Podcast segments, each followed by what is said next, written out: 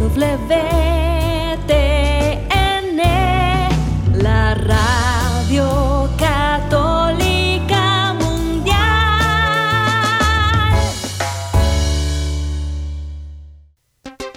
Y ahora en vivo, desde Lima, Perú, EWTN, Radio Católica Mundial, presenta Más que Noticias, un programa informativo que analiza desde una visión de la fe los acontecimientos sociales, políticos y económicos más importantes de Latinoamérica, el Vaticano y el mundo. Más que noticias, respuestas a las interrogantes de los temas más actuales y la manera correcta de interpretarlos a la luz de la fe. Vidas ejemplares, actualidad del Vaticano, defensa de la vida, apologética, doctrina social de la Iglesia, devociones y mucho más. Esto es Más que Noticias. Comenzamos el programa. Nos interesa lo que pasa en el mundo porque tenemos la misión de ir a todo el mundo a anunciar el Evangelio. Queremos saber la realidad en la cual tenemos que ser fieles y también los posibles desafíos, obstáculos que se podrían plantear a esa fidelidad. Porque de eso consiste la misión cristiana, vivir como para poder anunciar el Evangelio a todos, sin complejos, siempre. Nos supera, pero con Dios todo es posible. Jesucristo, lleno de gracia y de verdad, es el que nos da la misión y nos da la fuerza y la gracia para cumplirla. Gracias por acompañarnos hoy en Más que Noticias. Los saluda Eddie Rodríguez Moreno. También reciban mi saludo amigos, les habla Guillermo Montezuma. Qué alegría encontrarnos en este día de San Bartolomé y con lo que tú mencionas, esta misión que tenemos todos para vivir el apostolado, para vivir el espíritu de los apóstoles de anunciar a Jesucristo, pues no pasó desapercibido en el Concilio Vaticano II. Hay un decreto publicado, se llamaba Apostólica Naftositatem, inmensamente rico para aquellos que han tomado conciencia de que nos toca a todos nosotros los laicos estar en el mundo y hablar de Jesucristo en primera persona, formarnos y formar a las personas desde muy pequeños, y tomo el número 30 de este documento del decreto Apostólica Naftositatem, que dice así, la formación para el apostolado debe empezar desde la primera educación de los niños, pero los adolescentes y los jóvenes han de iniciarse de una forma peculiar en el apostolado e imbuirse de este espíritu. En verdad es un tremendo documento que nos habla de la riqueza, de la necesidad, de la comprensión de que este es el sentido de nuestra vida, dar testimonio de aquel con quien nos hemos encontrado como San Bartolomé, como le mencionábamos, estamos hoy día recordando a este gran apóstol, que se encontró con el Señor, pero antes el Señor lo había encontrado él bajo la higuera y por eso lo reconoció como el Hijo de Dios. Y creo que tenemos que aprovechar también este momento de, del programa Amigos con la intención de seguir ahondando, profundizando, tener conciencia de lo que ocurre en el mundo, porque no puede haber ningún rincón que no escuche el nombre de Jesús salido de nuestros labios. Y veamos qué está pasando justamente con lo que pretende ser un eje socioeconómico, político eh, en el mundo, alternativo al occidente. Uno diría, bueno, qué bueno que algo alternativo al occidente, porque el occidente está yendo por muy mal camino, pero este eje alternativo no da garantías de ser mucho mejor, pero de todas maneras hay que conocerlo. Se acaba, este, se celebró justamente la decimoquinta cumbre de los BRICS, los países emergentes, Brasil, Rusia, India, China y ahora últimamente también se les ha añadido Sudáfrica. Ausente Putin, que corre el riesgo de detener muchas resoluciones desde la desdolarización, justamente es lo que ellos pretenden, desdolarizar sus economías, hasta la expansión del grupo a todo el sur global, de modo que tengan la influencia decisiva para el tipo de decisiones que se puedan hacer también en esa parte del mundo. Hasta el momento no he llegado a ninguna conclusión concreta, pero sí, recuerdo que en el Perú he visto una noticia en la que se habla justamente de que están a punto de desdolarizarse. No es tan fácil como simplemente escribirlo en un periódico. Esta nota de la nueva brújula cotidiana nos trae información necesaria para entender qué está en curso con este BRICS.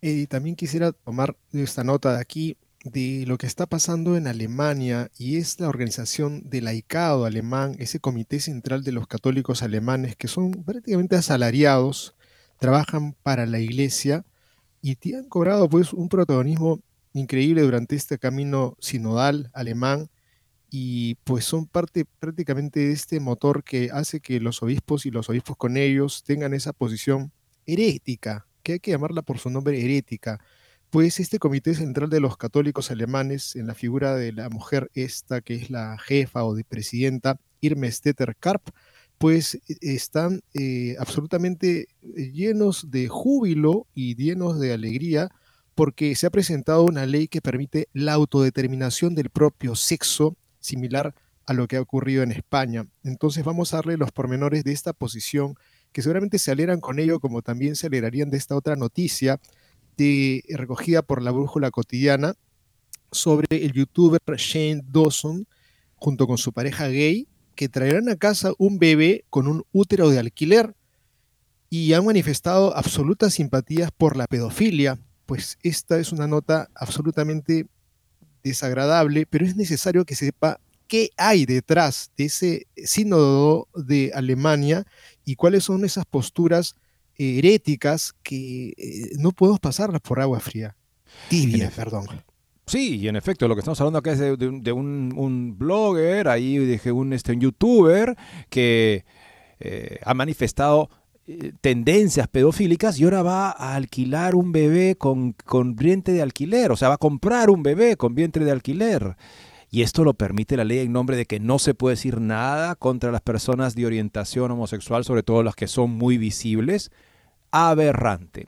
Por otro lado, amigos, esta idea de que todos tenemos la responsabilidad de formar nuestra conciencia es verdad, pero el hecho de que solamente yo decidiré qué está bien y qué está mal es tal vez la peor trampa en la que podemos caer y hemos caído, de hecho, digamos, completamente en la cultura occidental en esta idea de que sí, los que piensan que tienen que formar su conciencia es cada quien se la forma como él le parece. Y si me parece bien algo que podría estar mal según lo tiene la iglesia, bueno, me parece bien y por lo tanto he discernido, absolución y comunión, no tengo que arrepentirme de nada tal vez. Anthony Solon tiene una interesante nota al respecto de esta trampa en la que también estamos cayendo en nombre del discernimiento de cada persona según su conciencia.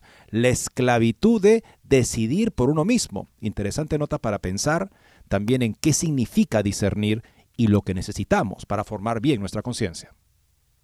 Amigos, y pues noticias de aberración de deformaciones, distorsiones, en verdad, hacen que la gente se escape de las iglesias, diga, no regreso más donde existe este sacerdote o este obispo que es un cobarde o es un tibio, porque no enseña, porque simplemente se quiere amoldar a las circunstancias del momento y simplemente quiere sin tener problemas con nadie, pues entonces la gente se va, no le interesa el mensaje cobarde porque no es propio de un apóstol el que se quede con los labios cerrados o que mira a otro lado o que diga, bueno, ¿qué vamos a hacer? El mundo avanza hacia ese lado. No, el mundo avanza, el mundo avanza de repente cuando está eh, seducido por el mal hacia el mal y a la destrucción, pero también muchos avanzan hacia el encuentro con aquellos que enseñan la verdad, con aquellos que enseñan la reverencia, con aquellos que enseñan el evangelio íntegro.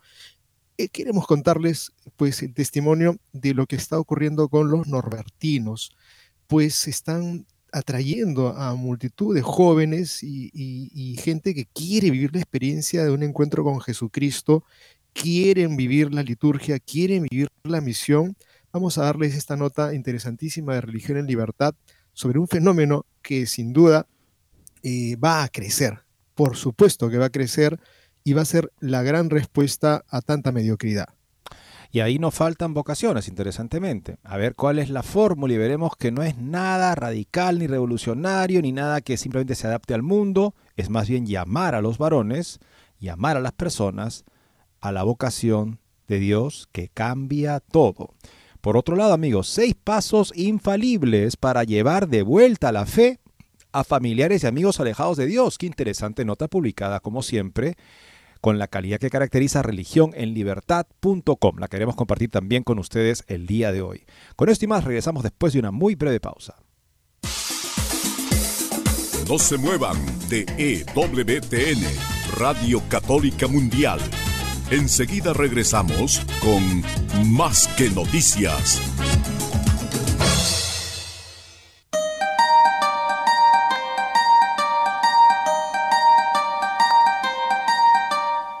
No olvides seguirnos en Facebook como Más que Noticias EWTN. Allí podrás encontrar las noticias que tratamos día a día en el programa. Además, pueden escribirnos con sus comentarios o sugerencias.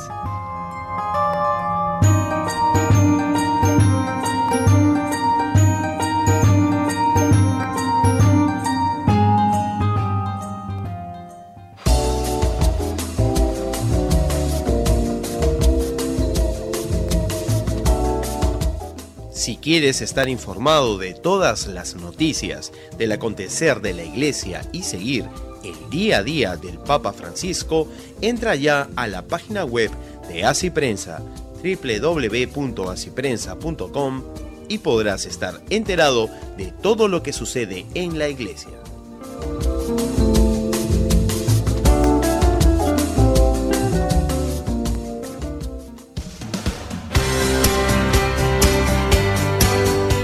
Ya regresamos en EWTN, Radio Católica Mundial, con su programa Más que Noticias.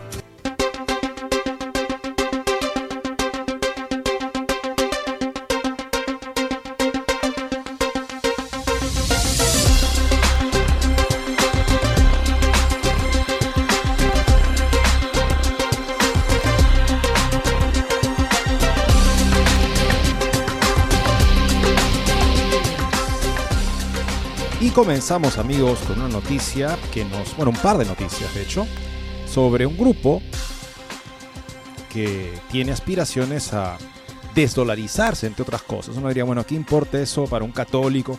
Bueno, lo que importa es qué pretensiones tiene este grupo, qué tipo de valores lo caracteriza. Hay posibilidades de reforma dentro de ese grupo, considerando que el líder, eh, la potencia neta, clara de ese grupo es China, habría que pensar en todo eso para ver qué puede esperarle al mundo si se consolida este proyecto alternativo. Por supuesto, no ponemos nuestra esperanza ni en los hombres, ni en los poderosos de la tierra, simplemente queremos saber cómo va a afectar eso de alguna manera el campo de la misión de la iglesia. Cumbre en Johannesburgo. En Johannesburgo, Sudáfrica, se celebró la decimoquinta cumbre de los BRICS, los países emergentes, Brasil, Rusia, India, China, Sudáfrica, y sale el nombre BRICS de las primeras letras de cada uno de estos países. Ausente Putin, que corre el riesgo de detener muchas resoluciones, desde la desdolarización que pretende este grupo, liderado por China, hasta la expansión del grupo a todo el sur global. Pero hasta el momento no ha habido ninguna eh, conclusión concreta. Estos países este, aspiran a ser una fuerza geopolítica capaz de contar y afirmarse en la escena internacional, aunque representan alrededor del 40% de la población mundial y una cuarta parte de la economía global, hasta ahora no han logrado, debido a las demasiadas diferencias que los separan y debido a los problemas internos económicos, sociales y políticos que algunos de los cinco países en particular tienen todavía mucho que solucionar para poder de alguna manera alinearse todos con un plan, un programa unificado para los cinco. La decimoquinta cumbre de los BRICS está en marcha desde el 22 de agosto y está a punto de concluir en Sudáfrica, dice la nota, en Johannesburgo, la reunión anual de cinco países en desarrollo considerados emergentes por el dinamismo económico que los distingue, Brasil, aquí nuestro vecino, en el continente de la parte sur de América, Rusia, India, China y el Suráfrica, que desde el 2009 ha formado, más bien intenta convertirse en una fuerza geopolítica capaz de contar y afirmarse en la escena internacional, aunque representan alrededor del 40% de la población mundial y una cuarta parte de la economía mundial global, hasta ahora no lo han logrado debido a las demasiadas diferencias que los separan y debido a los problemas internos, económicos, sociales y políticos que algunos de los cinco países en particular tienen mucho tiempo que afrontar. Se puede decir que de hecho hasta ahora como grupo han logrado muy poco. Desde que empezaron a reunirse, nunca han concluido ni logrado nada. Es el agudo comentario esencialmente aceptable de Jim O'Neill, el economista que acuñó en el 2001 el acrónico BRIC, originalmente porque Sudáfrica entró en el grupo solo en el 2011. Entrevistados por el Financial Times en vísperas de la cumbre O'Neill, confirmó su opinión. Lo que pueden intentar conseguir más allá de un fuerte simbolismo simplemente no lo sé. Considerando los resultados económicos de cada país, O'Neill observa que habría hecho mejor en llamar al grupo IC, India y China, porque los resultados económicos de los otros tres estados desde que nacieron, los BRICS, han sido muy decepcionantes, todos distintos de los países emergentes. Y aquí nosotros somos testigos de lo que ha sido empresas gigantescas de corrupción que ahora pues ahora tienen como líder a, un presidente que es prácticamente uno de los promotores de grandes desfalcos y de grandes engaños que hemos sufrido los peruanos y hasta ahora estamos pagándolos. En la cumbre actual, los líderes de los BRICS parecen decididos a recuperar el tiempo perdido. Las palabras del presidente chino Xi Jinping, la reunión debe ser una oportunidad para intensificar la cooperación estratégica y fortalecer la representación del hemisferio sur.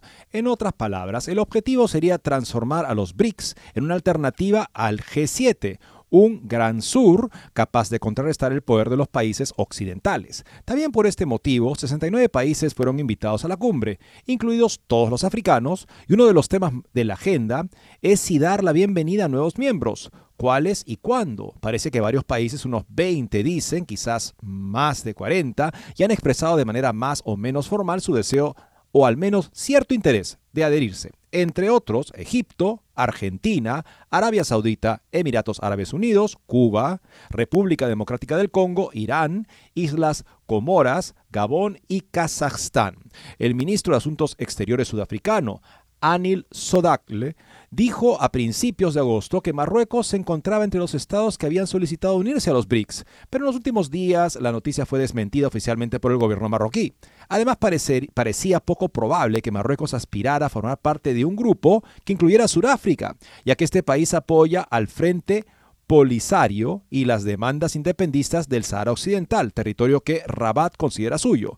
Marruecos ha preferido permanecer durante décadas fuera de la Unión Africana al inicio de los 54 estados del continente para no renunciar a sus reivindicaciones. El caso de Marruecos ejemplifica las dificultades de incluir en un grupo ya incohesivo a otros estados, diferentes en muchos aspectos y en algunos casos opuestos en términos de historia e intereses actuales, si están unidos solo por el objetivo común de socavar la supremacía de Occidente y sus aliados industrializados. El curso de la historia estará determinado por las decisiones que tomemos, afirmó el presidente Xi Jinping, Ahora y como nunca antes se están produciendo cambios en el mundo y en la historia que llevan a la humanidad a un punto crítico. Además, Xi Jinping no asistió a la cumbre y habló a través del ministro de Comercio Wang Wentao, después de reunirse con el presidente sudafricano Cyril Ramaphosa antes de que comenzaran los trabajos, abandonó Sudáfrica por motivos no revelados. También ausente y obligado a intervenir a distancia está el presidente de Rusia, Vladimir Putin.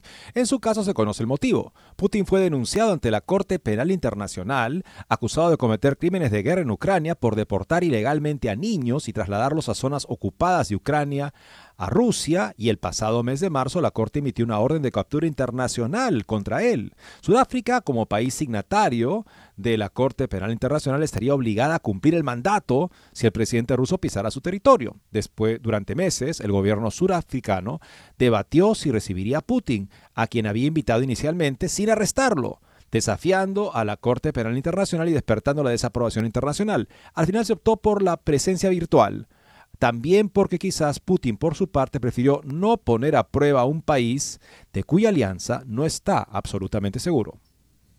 A la espera de las declaraciones finales, los avances de la decimoquinta cumbre parecen darle la razón a O'Neill. La ampliación a otros estados fue aprobada en principio sin indicar criterios ni métodos. En la agenda estaba un plan para utilizar las monedas de los países BRICS en las transacciones económicas para reducir la dependencia del dólar estadounidense, pero la discusión fue propuesta, incluso la de crear una alineación del sur contra Occidente. Parece por el momento más bien una propuesta con un fuerte simbolismo. Al respecto, el presidente brasileño Lula declaró, no queremos oponernos al G7, al G20 ni a Estados Unidos solo queremos organizarnos. Bueno, en efecto, Lula, estando también dentro de la esfera de influencia estadounidense en América, sería alguien que no quisiera plantear su pertenencia a ninguna organización en contra de los Estados Unidos. Sabe que Estados Unidos es muy importante para la economía brasilera, pero sí China se perfila dentro de una estrategia geopolítica junto con Rusia, llamado el, llamado el bloque euroasiático. Este es una, un proyecto previo incluso a el establecimiento de la Unión Soviética. Entre intelectuales rusos se decía, eh, Europa le da la espalda a Rusia, humilla a Rusia, no tiene interés de ayudar a Rusia a integrarse en Europa, ¿por qué no mejor Rusia piensa en proyectarse hacia todo el continente asiático y de ahí hacia América, de manera que crea un centro geopolítico económico alternativo a Estados Unidos y a Europa. Ese es el plan. Y el plan se está realizando ahora con una alianza de China y Rusia, y en este caso también India, aunque India ha querido dejar muy claro una reciente visita de Estado del presidente de India a Estados Unidos que es un aliado y un socio muy importante de los Estados Unidos. Estados Unidos sabe que es así, que India acaba de superar a China como el país más con mayor población en el mundo y que tiene la posibilidad de despegar económicamente por razones bastante propias, porque las empresas de la India, como explica Peter Sainan, no han sido subvencionadas por el Estado. De manera que las que son sólidas en India verdaderamente son sólidas, mientras que mucha de la solidez aparente de empresas chinas tiene que ver con una masiva subvención estatal justamente para que pudieran hacer dumping o es decir, llevar sus productos a otros países de manera que no podían competir las industrias de esos países contra las importaciones chinas, llevando a la quiebra de esas industrias. Bueno, esto solamente se puede mantener por un tiempo y parece que ya estamos llegando al fin de esa posibilidad de simplemente subvencionar indefinidamente empresas que de por sí podrían no ser muy sólidas. Así que veamos justamente lo que está pasando en China, un vistazo particular a esta nación, donde vemos algo que ya Peter Sainan nos comparte regularmente en su blog, que es las, los signos de una, de una crisis que se agrava constantemente en el gigante asiático. Aquí sorprende ver, por ejemplo, el otro día veía yo un comentario sobre China y se dicen que China es como que como si ya fuera China más que Estados Unidos. Hablan así como si ya fuera por descontado. Viven básicamente ya con ese discurso y no se acostumbran a cotejar información regularmente para ver que en efecto ese discurso parece que ya ha caducado. Veamos lo que dice la siguiente nota. Ha terminado ya el siglo chino, todos los síntomas de una crisis, escribe Stefano Magni para la nueva brújula cotidiana. La crisis de Evergrande, el gigante inmobiliario chino, solo puede ser el comienzo de una crisis sistémica. Otros sistemas son la crisis del mercado, de los coches eléctricos, del desempleo juvenil, cuyos datos están ahora ocultos, y la explosión del endeudamiento, ha terminado ya el siglo chino, la crisis de Evergrande, el gigante inmobiliario, es solo un síntoma más visible, justo cuando Xi Jinping asume un papel de liderazgo de los BRICS, lo que estábamos mencionando hace un momento de estos países emergentes, en la cumbre de Johannesburgo, el crecimiento de la economía china se desacelera drásticamente, podría ser el comienzo de una crisis sistémica que cambiaría el destino del mundo.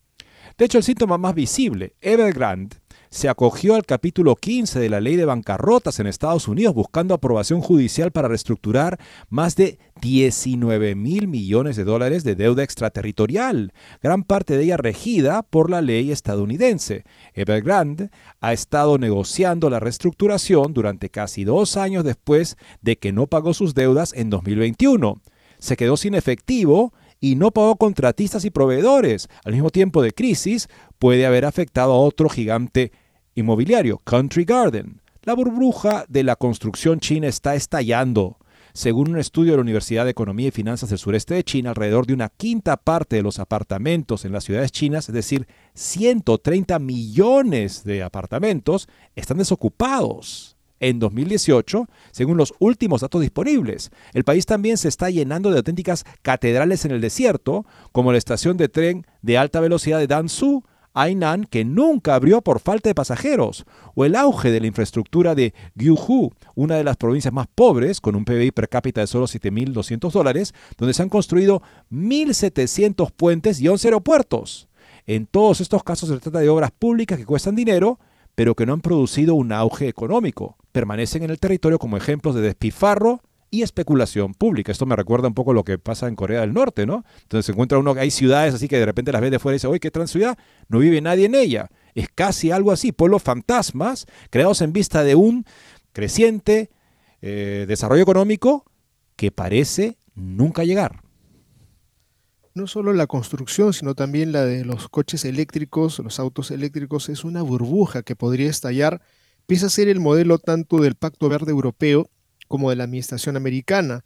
Los fabricantes de automóviles eléctricos en China han surgido en los últimos años gracias a una abundante financiación pública directa y fuertes incentivos para los compradores. Incluso Evergrande para diversificar el riesgo se había lanzado al mercado de los coches eléctricos, de los autos eléctricos, que también está entrando en crisis. El gobierno ha ampliado los incentivos y las exenciones fiscales, pero a pesar de ello los fabricantes de coches eléctricos tienen que reducir los precios para permanecer en el mercado con el riesgo de quedarse sin márgenes.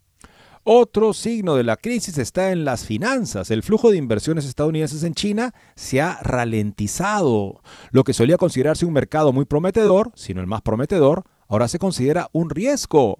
Las previsiones de crecimiento incumplidas para el 2023 cuentan, se esperaba un rápido reinicio tras el fin de los confinamientos, pero el crecimiento es inferior al 5%, el objetivo que se había fijado Xi Jinping. Lo que cuenta es el proteccionismo chino que nunca ha permitido a las empresas extranjeras invertir y operar libremente y con las mismas reglas que sus competidores chinos. Por último, también cuenta la guerra económica librada por la administración Biden. Su orden ejecutiva fechada el 9 de agosto prohíbe a los estadounidenses invertir en empresas chinas dedicadas a la producción de semiconductores y ordenadores cuánticos por temor a que puedan desarrollar también tecnología militar avanzada. De eso justamente les comentábamos con Peter Sainan hace unos días. Por último, pero no menos importante, los funcionarios chinos dejarán de informar la tasa de desempleo juvenil después de meses de aumentos vertiginosos, privando a los inversores, economistas y empresas de otro dato clave sobre la salud en declive de la segunda economía más grande del mundo. La tasa de desempleo de los jóvenes entre 16 y 24 años aumentó de manera constante durante seis meses hasta el 21,3% registrado en junio. Hay muchas razones para una crisis china el fin de los cierres pandémicos no ha llevado a la reapertura del comercio internacional. Continúa una carrera hacia el proteccionismo, con la consiguiente reducción de las exportaciones chinas. Las inversiones extranjeras están cada vez más ausentes por las mismas razones. Además, el gobierno chino, con su política de ayudas directas a las empresas, ha contribuido a inflar la burbuja inmobiliaria y de los coches eléctricos. Al recortar las tasas de interés, China corre el riesgo de evitar una crisis al endeudarse más. Pero las deudas chinas tanto nacionales como locales, y están alcanzando el 300% de su Producto Bruto Interno. O sea, tres veces lo que mueve la economía china por año es el, la cantidad, el porcentaje de la deuda que tiene China, la deuda pública de China. Por este motivo se piensa que la crisis es sistémica, acelerada, también por una tendencia al descenso demográfico, efecto a largo plazo de la ahora abandonada política del hijo único. Estamos siendo testigos de un cambio de rumbo en lo que ha sido la trayectoria más dramática en la historia económica, dijo al Wall Street Journal el profesor Adam Tooze, profesor de, Historia de la Universidad de Columbia, que se especializa en crisis económica. El Fondo Monetario Internacional predice que el Producto Bruto Interno crecerá a un ritmo inferior al 4% anual en los próximos años suficiente para arruinar los planes de Xi Jinping de duplicar el Producto Bruto Interno de China para el 2035. Amigos, este es el escenario de verdad lamentable, este, pero por otro lado también para aquellos que de pronto se sienten deslumbrados por la China y los llevan de viaje y los pasean y vienen pensando de que allí encontraron el paraíso como este monseñor que dijo en un momento que se había realizado la doctrina social de la iglesia en China, pues creo que esta es una señal clara para poder eh, pinchar el globito y decirles, oye, mira, la verdad, esto es lo que está sucediendo, no te postes ante un ídolo.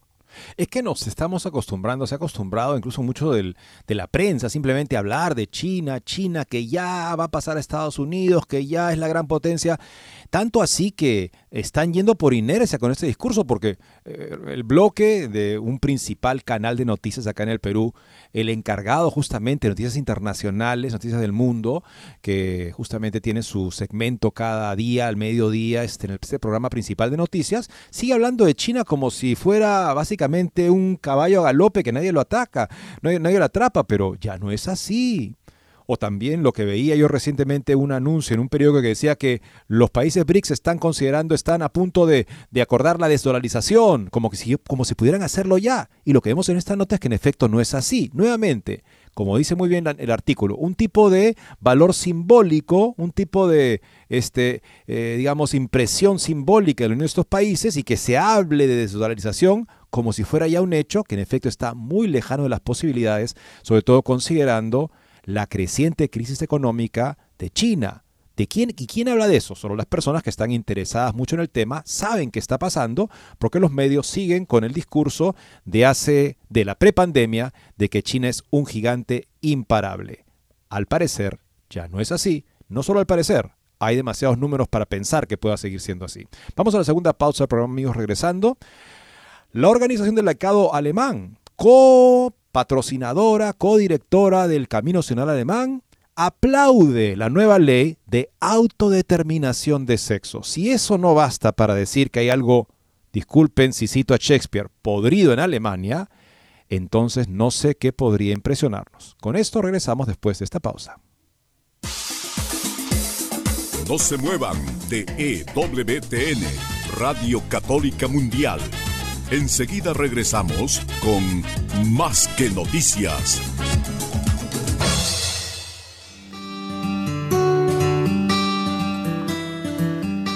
En la página web de EWTN podrás encontrar los programas de EWTN Radio y Televisión. Solo tienes que descargar los podcasts y así encontrarás tus programas preferidos. Recuerda en www.ewtn.com.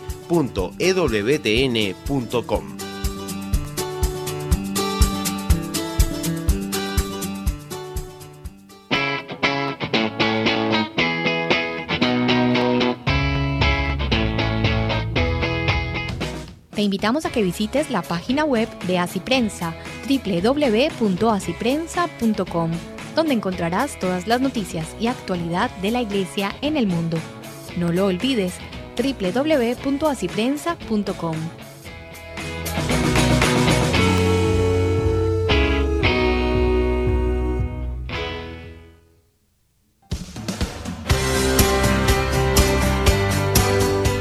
Ya regresamos en EWTN, Radio Católica Mundial, con su programa más que Noticias.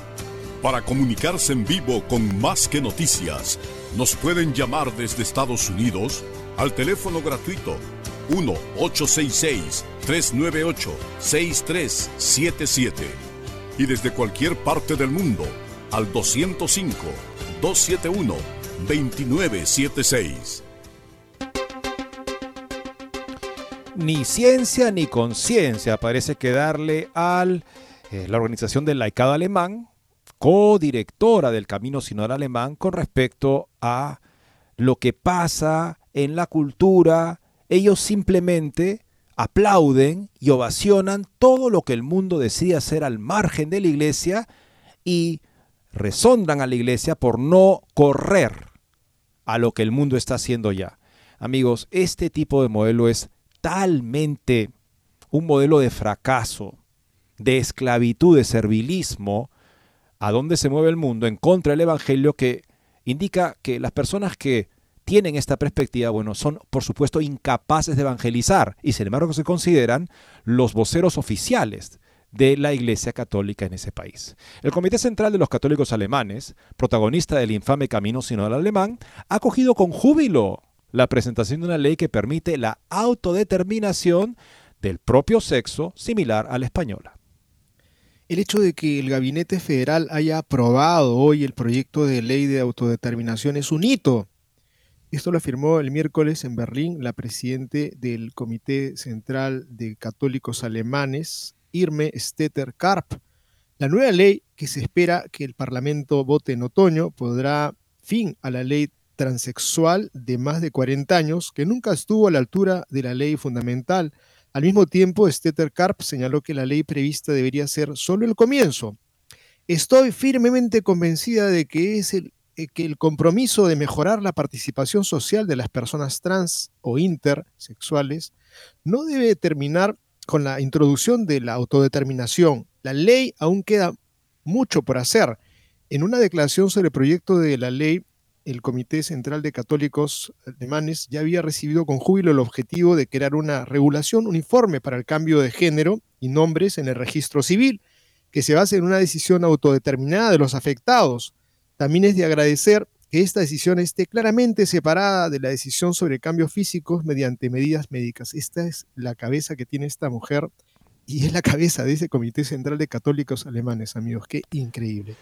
Ahora se trata de ampliar los servicios de asesoramiento y no someterlos a los dictados de los escasos fondos presupuestarios, afirmó Stetter Carper el miércoles. Y continúa, el asesoramiento experto, abierto y gratuito, especialmente para los menores en este proceso de autodeterminación sexual, es fundamental. En el marco del cambio legal pendiente, el Comité Central de Católicos Alemanes también pidió a la Iglesia Católica que, implemente el cambio de paradigma asociado.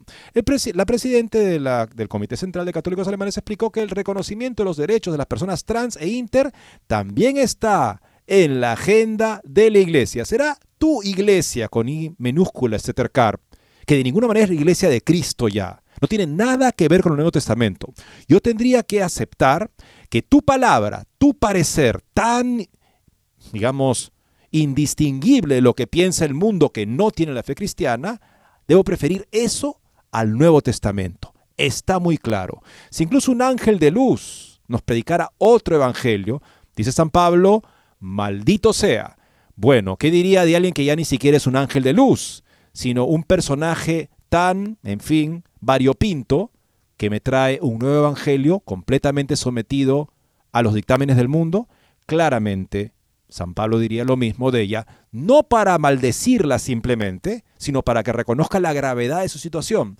Pero lamentablemente hay personas que están ya tan seguras de una mentalidad del mundo que escandalizarían al mismo Cristo cuando ya no piensan como Dios, sino como los hombres y quieren que la iglesia piense igual que ellos.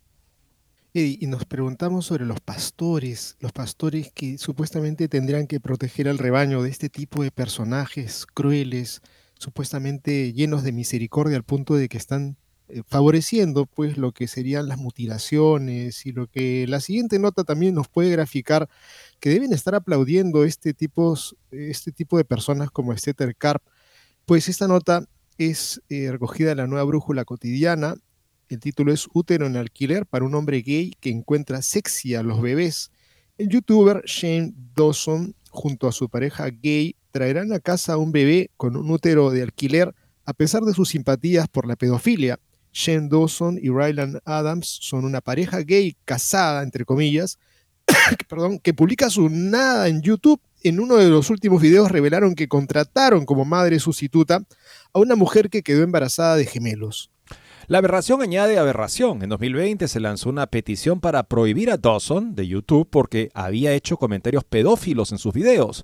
En ellos afirmaba que encontraba sexys a los niños y comparaba la masturbación delante de la foto de un niño con un fetiche por los pies. En un clip luego fingió masturbarse frente a la imagen de un niño de 11 años y admitió que había buscado pornografía infantil en la red. Si este sujeto hubiera intentado adoptar a un niño, se lo habrían impedido pero con el útero de alquiler se salva del obstáculo que tiene para eh, darle rienda a su tendencia pedofílica. Imagínense, por lo que había dicho, nadie le daría un niño a adoptar, pero si es que él ha hecho un trato con una mujer para que complete la gestación de un niño, que será, siendo, será entonces el hijo de él y de su pareja en ese caso, Pobre criatura. Y pensar que esto no es un factor para decir, usted no puede. Claro, porque es su hijo. Oiga, pero es el hijo de alguien que ha manifestado públicamente de esta manera tan gráfica tendencias pedófilas. Eso, eso se aplicaría también a personas eh, heterosexuales, digo, una persona que tenga ese tipo de, eh, digamos, revelaciones públicas en redes sociales, en videos. ¿Sería, ¿Se le permitiría a esta persona simplemente tener patria potestad automáticamente solo porque ha sido el padre gestante? Pienso que habría más cuidado. Pero con las personas que son activistas LGTBistas, con ellos todo vale, lamentablemente, a daño, a gravísimo daño de los niños. Y, pensar, esta crueldad está pasando por agua tibia en muchas cabezas, diciendo, bueno, es, es su derecho, ellos han escogido, han pagado, además, ¿para qué han pagado? Sí, para que alguien done unos óvulos, porque de ellos jamás iba a salir un óvulo, han pagado a una mujer para que lo tenga en su vientre en nueve meses y finalmente esa mujer desaparezca porque no puede aparecer, se le está quitando la posibilidad de que ese niño pueda tener una madre, porque estos dos individuos se han interesado en que quieren tener, entre comillas, una familia. Y, lo peor también, algo que está oculto, es todo el método de selección embrionaria que, está en el camino. Es una fórmula cruel en donde pues se escoge el mejor embrión, eh, eh, el resto o se tira a un tacho de basura, o se pone en un congelador, o se vende. Esto que está detrás de estos vientres de alquiler, amigos, es una absoluta aberración, una crueldad inefable que creo que tenemos que tener todos los católicos muy claro y cualquier hombre de buena voluntad entender que esto es eh, horrendo, es un crimen y creo que tenemos que gritarlo a los cuatro vientos de que esto que están haciendo estos personajes es inhumano, es cruel. Y lo que veo amigos este, eh, sobre este tema es algo que decía el, el escritor Dostoyevsky, me hace pensar mucho en esto, como un preámbulo este siguiente artículo sobre la conciencia. Nunca le digas a nadie que siga su conciencia, sin decirle inmediatamente también que se preocupe de formarse una conciencia según la verdad. De lo contrario, le habrás enseñado el camino más fácil para arruinarse. Mm, interesante idea. ¿Y por qué lo decimos amigos? Porque tenemos una interesante nota de The Catholic Thing con respecto a la esclavitud de decidir por uno mismo. Veamos lo que plantea Anthony Esolen.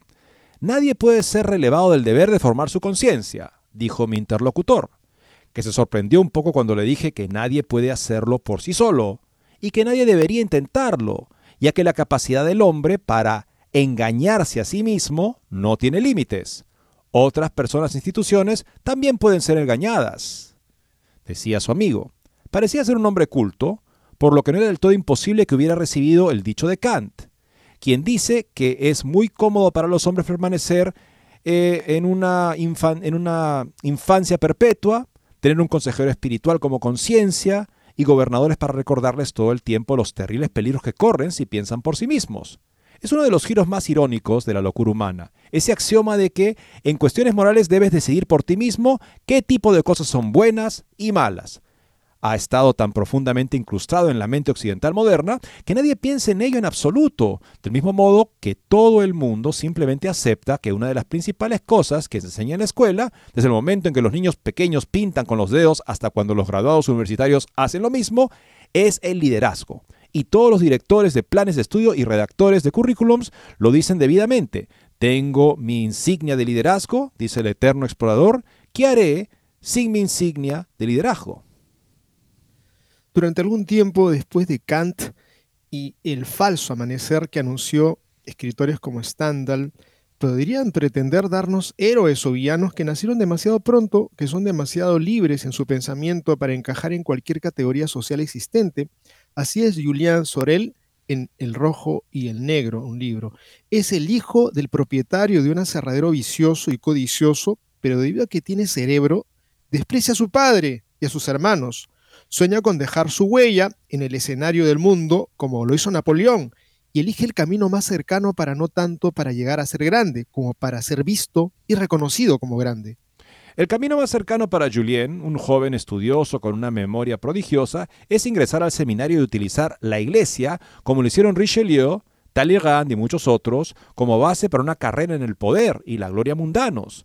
Julien tiene memorizado todo el Nuevo Testamento en latín y puede seguir inmediatamente cualquier línea que se le sugiera, pero en una sola vez en toda la novela se detiene a considerar su significado.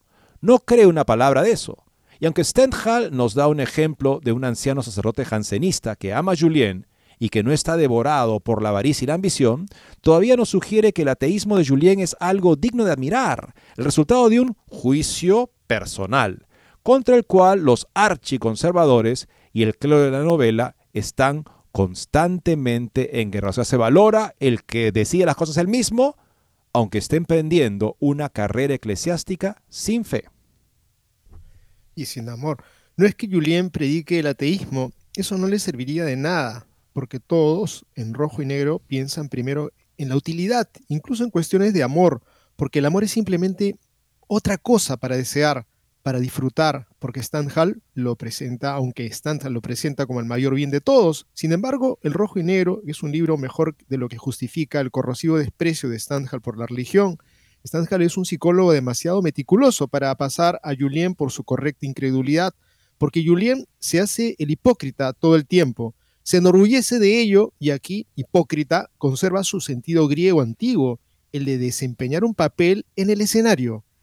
El clásico emblema francés de la hipocresía era el personaje principal de la comedia de Molière, Tartufo, un hipócrita intrigante que se golpea el pecho, derrama lágrimas y habla con piedad y que intenta infiltrarse en la familia de un hombre rico para alimentarse de la credulidad de éste y seducir a su esposa.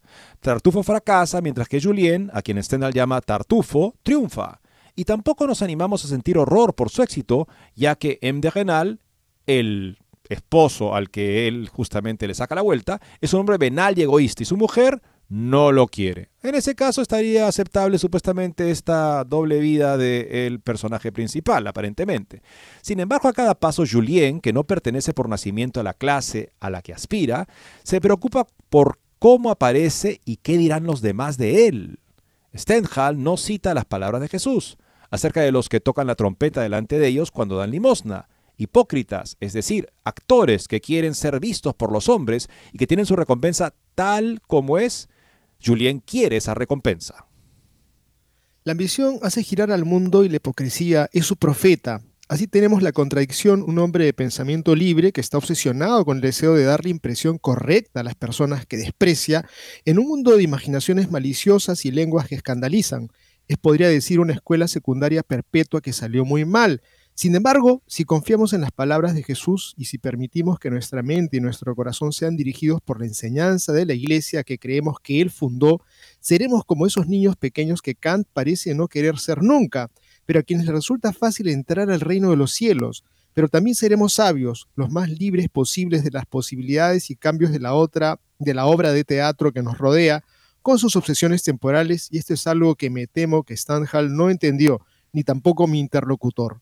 Qué interesante esa idea, ¿no? Estamos en una obra de teatro con respecto a todas las cosas, las aficiones, las metas a los que la gente reduce su existencia. No que tengan un cierto valor, pero cuando las hacemos el sentido de nuestra vida, estamos en una farsa, en una ficción. No estamos tocando la realidad, vivimos justamente de cara a objetivos que tienen que ver con cómo otros los valoran y no con lo que es verdaderamente valioso en sí mismo. Este autor, Stendhal, crea un personaje heroico que decide las cosas por sí mismo y no sale de, la, de esta jaula de las apariencias en lo que se convierte la vida humana, una jaula verdaderamente de apariencias para los que no están abiertos a Dios y los que no buscan a Dios en todo lo que hacen. Porque de hecho, el hombre no es un conjunto. Este, no es un conjunto de individuos que flotan libremente. Un hombre puede aspirar, como Julien Sorel, a ser su propio Napoleón moral y terminará preso en la Santa Elena de la opinión pública y de las modas pasajeras. Así en nuestro tiempo, por ejemplo, la bandera del arco iris es una trompeta en la esquina de la calle que anuncia a todos cuán virtuosos somos. En realidad, cuán esclavos somos.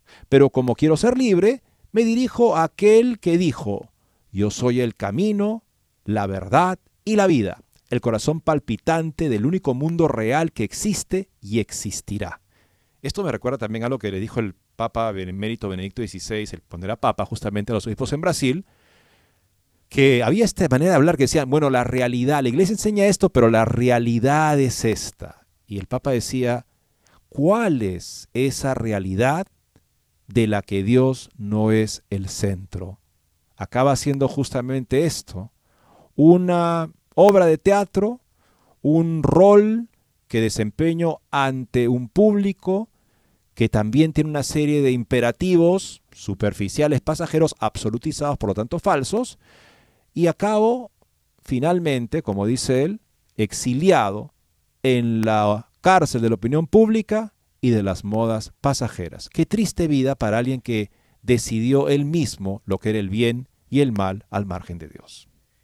Qué importante es que busquemos la verdad, buscar la verdad de las cosas y enseñar la verdad, si de pronto alguien abdica a su función de padre o de maestro para decir, haz lo que tu conciencia te diga y me quedo callado sabiendo que esa persona está optando por el mal, o si de pronto me encuentro con un grupo de personas que han decidido una cosa, yo digo, bueno, que es lo que ustedes han pensado y han decidido a lo que su conciencia les diga, y no les digo que están equivocados y errados, entonces estoy traicionando al mensaje, al mensaje de que el Señor me ha invitado, porque supuestamente yo ya he hecho un discernimiento claro y me he adherido plenamente al mensaje del Evangelio, para de pronto decirle, bueno, si no quieren, pues, este, o quieren ustedes irse por ahí, bendecidos queden.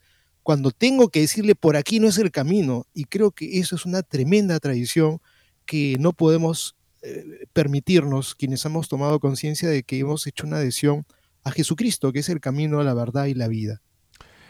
Y continuamos amigos con una interesante nota que nos hace ver que, en fin, ponerse a la moda no necesariamente es lo que quisiéramos hacer porque vemos justamente el éxito vocacional de una comunidad que no, no, que es capaz de ver la superficialidad de la cárcel de las modas que también pueden entrar lamentablemente en la iglesia. Los norbertinos ven cómo los jóvenes acuden en masa a comunidades tradicionales y cuentan el motivo. A las 5 y cuarto de la mañana, cuando la campana llama a los norbertinos de San Miguel en Silverado, California, al rezo de laudes y maitines, aún no ha salido el sol.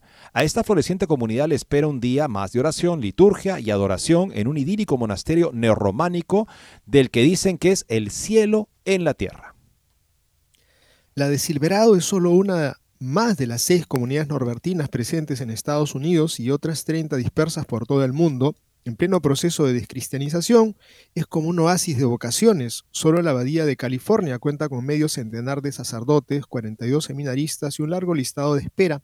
La abadía de estilo neorrománico y edificada por quien erigiese la famosa abadía de Leverroux en Francia fue inaugurada en el 2021.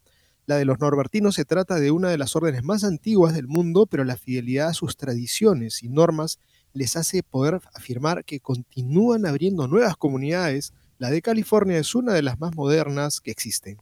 Su reciente inauguración no ha sido obstáculo para que se convierta en un nuevo imán para sacerdotes y monjes, pero también para laicos que buscan el orden, el silencio y la paz alejados del ruido urbano. Es una especie de distancia perfecta entre el ajetreo de la ciudad, donde debemos hacer nuestro trabajo apostólico, y la tranquilidad del desierto, donde necesitamos encontrar a Jesús en la contemplación, contó a, contó EWTN el padre Ambrose Christ, miembro de la abadía. Christ, criado en Colorado, se licenció en Historia y Política y realizó sus estudios de posgrado en Oxford antes de responder al llamado de Dios a la vida religiosa y al sacerdocio. Ingresó al monasterio en el año 2000, hizo profesión en el solemne en el 2006 y fue ordenado sacerdote en el 2008. Terminó sus estudios sacerdotales en Roma y desde los últimos 13 años ha desempeñado diversos cargos como director de vocaciones, maestro de novicios y director de formación de la comunidad de su abadía. El prior Chrysostom Baer no titubea al mencionar que la vida es, en una abadía es como el cielo en la tierra. Los pilares, verdad.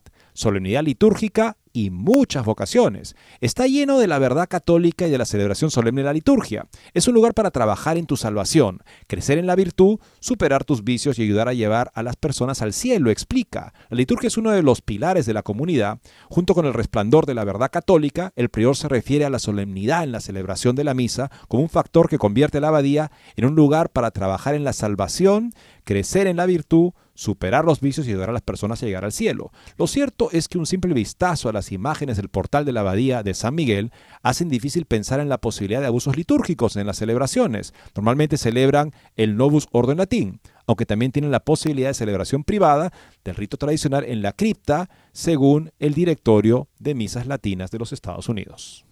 El componente vocacional es una de las principales bases de la comunidad. Los integrantes mencionados de la Abadía de San Miguel, los norbertinos, también destacan el nuevo priorato fundado el verano pasado en Springfield, actualmente con siete norbertinos procedentes de Silverado. Los nuevos norbertinos no solo son numerosos, sino también jóvenes. Al juicio de Ambrose Christ, este florecer se debe a la fidelidad a la comunidad de las tradiciones de la orden. Rezamos nuestras oraciones, usamos nuestro hábito religioso, vivimos de acuerdo con el carisma y las tradiciones de nuestra orden y nunca hemos renunciado a nada de eso. Por eso es que los jóvenes quieren venir y ser parte de ello. Amigos, hemos llegado al final del programa con esta magnífica noticia que vamos a seguir desarrollando la mañana. No podemos estar en el monasterio, pero hagamos todo el esfuerzo por hacer de nuestras liturgias los lugares de encuentro y de alabanza a Dios y de santificación de los hermanos. Muchas gracias y Dios mediante estaremos pronto con ustedes.